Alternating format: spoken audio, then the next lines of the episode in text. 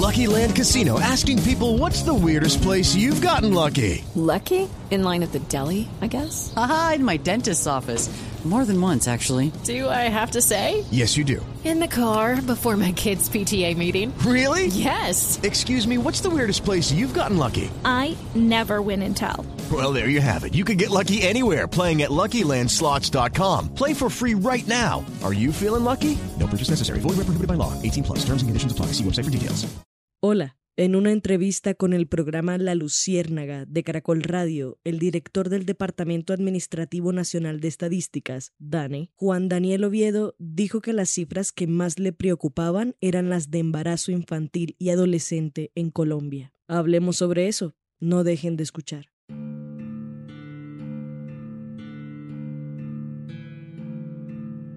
Aunque intente hacer memoria, creo que nunca he pensado en la posibilidad de ser madre. Recuerdo que una compañera, frente a la pregunta de si quería formar una familia, respondió que no se sentía preparada para el nivel de compromiso que requiere la relación entre una madre y su hijo o hija.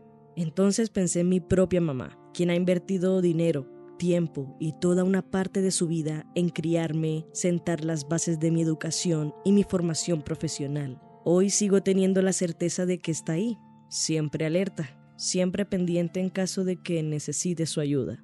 Me tuvo a los 33 años, en 1997, una edad en la que, en teoría, tenemos suficientes incógnitas de la vida resueltas, al menos para criar a otro ser. Aún así, mi madre tuvo que aprender mucho en el proceso, cometió errores, le tomó tiempo reconocer algunos, cambió y todavía sigue desaprendiendo y reaprendiendo cómo hacer parte de mi mundo. No sé si yo podría criar correctamente a alguien, entendiendo que cada cosa que haga o no haga impactará en su vida y que mis decisiones girarán en torno a su bienestar. Me asusta. ¿Quitarme el pan de la boca para dárselo a mi bebé? Claro, parece obvio, pero no es sencillo construir esa figura materna. Y no todas las mujeres están preparadas para asumir esa responsabilidad. Y está bien. El problema es que hay cosas que no deberían estar en discusión. La temprana edad entre los 10 y 14 años es crucial en el crecimiento de una persona. Las prioridades, en contextos ideales por supuesto, deberían ser relacionarse, jugar, ir al colegio, descansar lo suficiente, practicar su primer deporte o instrumento, hacer amistades en el salón de clases, cosas así. Una niña no debería preocuparse por la responsabilidad de ser madre, atravesar el embarazo o evaluar el escenario de sacrificar ciertas cosas por el bien de su hijo o hija. Aún así, durante el 2021 se registraron 886 casos de partos en niñas menores de 14 años en Colombia. Esto es Impertinente. Mi nombre es Paula Cubillos. Quédense con nosotros. Dígame, a su juicio, con la mano en el corazón, ¿cuál es la cifra más preocupante de Colombia? ¿Cuál es la cifra que realmente le genera más angustia frente al futuro? La, la, que más angustia me da es la de saber que hay nacimientos en madres niñas entre 10 y 14 años que las secretarías de salud de todos los departamentos del país saben cómo se llama esa niña, quién fue el posible papá o más bien abusador. ¿sí? Y solo damos la cifra, la gente se escandaliza un poco, pero la actuación a nivel territorial debería ser más eficiente para lograr eliminar, eso es algo que debe eliminarse. No debe haber una sociedad que permita que haya niñas entre 10 y 14 años que sean mamás. A simple vista esto es lógico, es la muestra fehaciente de lo que significa tener sentido común. Pero el sentido común es el menos común de todos. Llegar al punto de normalizar que una niña o adolescente quede embarazada implica, a su vez, la normalización de otros factores igual de preocupantes. Para empezar, una prepuber no tiene la capacidad para dar consentimiento. Los artículos 208 y 209 de la sentencia C-876-11 de la Corte Constitucional regula el abuso sexual contra menores de 14 años por ser personas que físicamente no han llegado a la plenitud de su desarrollo corporal y que no han alcanzado la madurez sexual. En el informe Nacimientos en niñas y adolescentes en Colombia del DANE hay un apartado que explica las características de los padres, dice que en los nacimientos en niñas de 10 a 14 años la edad promedio del padre del nacido vivo es 20 años. Es decir, que el padre es en promedio al menos 6 años mayor que la madre. Las niñas y adolescentes son víctimas de abuso sexual.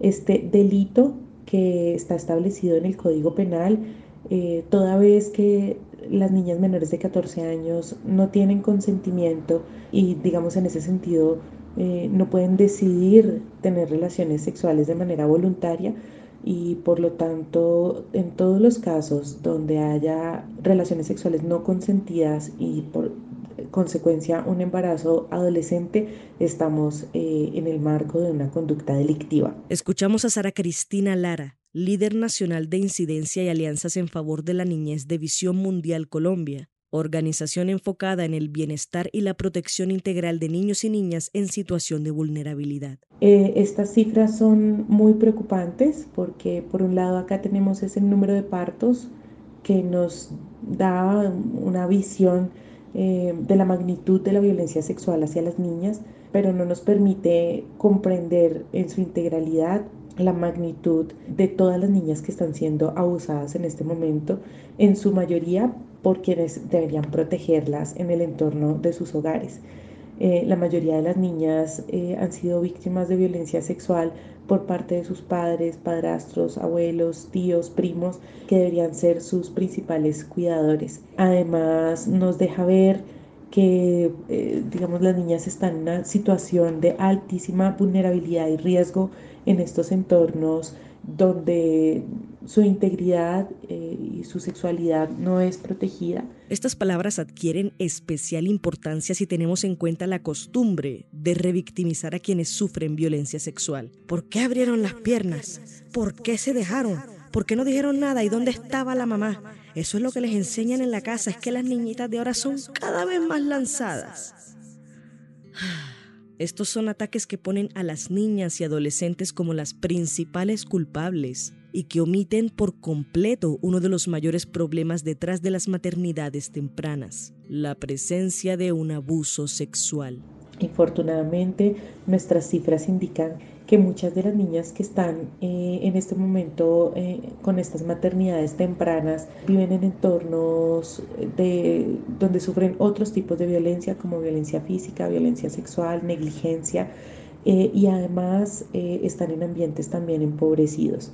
Son niñas que mm, en la mayoría de los casos, por supuesto que no en todos, no cuentan con la satisfacción de sus derechos, no cuentan con garantía plena para la educación, la salud, la nutrición adecuada y con familias que no tienen necesariamente la capacidad para ejercer ese cuidado de la mejor manera. Estamos hablando de algo estructural. Esto no es culpa de la novela de las 7 de la noche, del nuevo álbum de reggaetón ni de TikTok. Aunque lo que consumimos puede moldear parte de nuestras concepciones y opiniones, no debería someterse a discusión que los factores que más impactan en un caso de embarazo en una menor de 14 años son su abusador, condiciones de pobreza, falta de acompañamiento y acceso a la información, la negligencia a nivel familiar e institucional y las acciones ineficientes por parte de los organismos encargados de proteger los derechos de los niños y niñas. Infortunadamente no se invierte en la protección y en la prevención de estos delitos de manera suficiente. Las niñas no siempre tienen el acceso a la información para poder denunciar cuando están siendo víctimas de estas conductas, sobre todo con el agravante que en su mayoría las sufren por parte de personas que son conocidas y en quienes ellas confían generalmente. Las familias tampoco tienen eh, la capacidad para denunciar en todos los casos y luego una vez que se denuncia los procesos son tan lentos que tenemos eh, una cifra de impunidad en estos casos de más del 95%. Entonces muchas de las niñas que por ejemplo sufren la violencia sexual antes de los 10 años pueden llegar perfectamente a los 20, 25 años sin tener una respuesta oportuna e integral del Estado. Obligar a una niña a parir es despiadado, violento e inadmisible. Una niña que se convierte en madre seguramente tendrá que abandonar el colegio. Su cuerpo, lejos de haber terminado su desarrollo, sufrirá el embarazo, el parto y la lactancia y será más proclive a problemas de salud como el cáncer uterino. Su mente no tendrá las herramientas para entender qué significa la crianza, lo cual le dificultará generar un vínculo con su bebé. El trauma físico y psicológico que generan las maternidades tempranas no deberían someterse a discusión, ni hablar del aborto como una opción para las niñas que no desean ni tienen por qué ser madres aunque la Corte Constitucional haya despenalizado el aborto totalmente hasta la semana 24 el pasado 21 de febrero, la lucha por hacer valer este derecho continúa, sobre todo en un país que margina a las víctimas de violencia sexual y que ve el embarazo como una especie de castigo merecido, sin importar que se trate de una violación ni mucho menos de una menor de 14 años. Algunas de las implicaciones que estas situaciones traen para las niñas son uniones tempranas,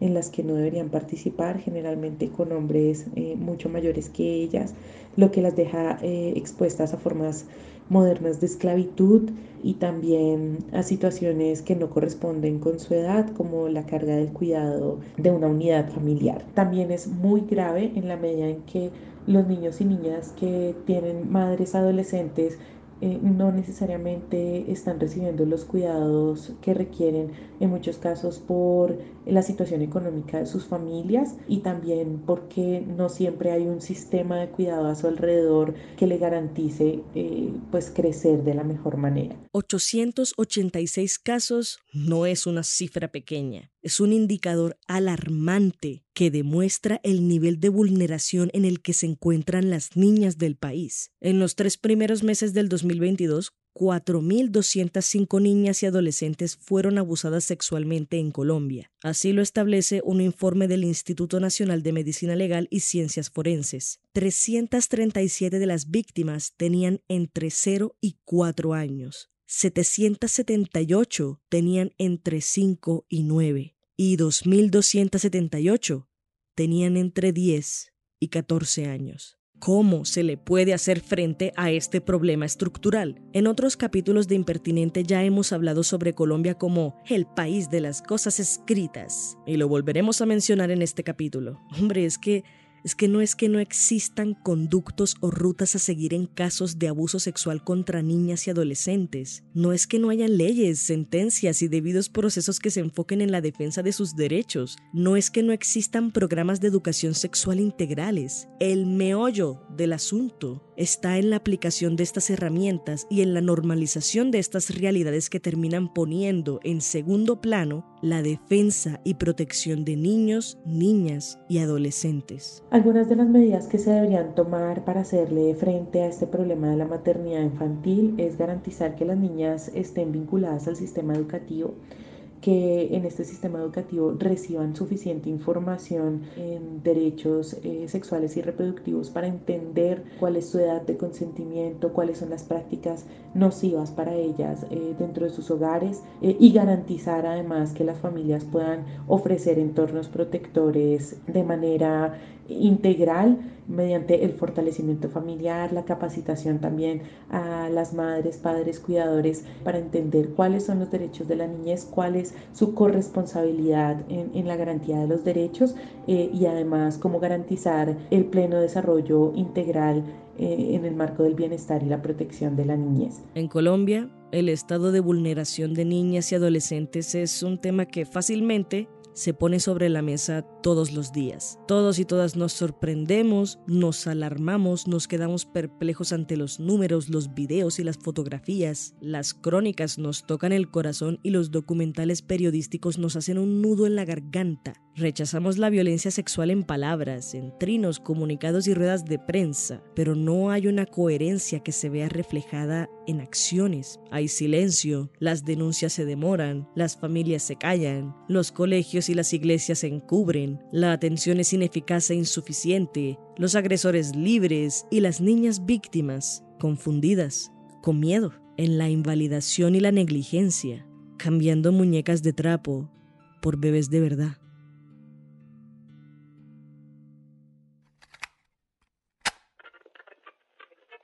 Este fue el episodio 35 de Impertinente, el podcast de opinión de El Espectador. Si quieres escuchar más, entra a www.elespectador.com o a tu plataforma de streaming favorita. Agradecemos a Sara Cristina Lara por su participación en este episodio. La producción y edición estuvieron a cargo de Paula Cubillos.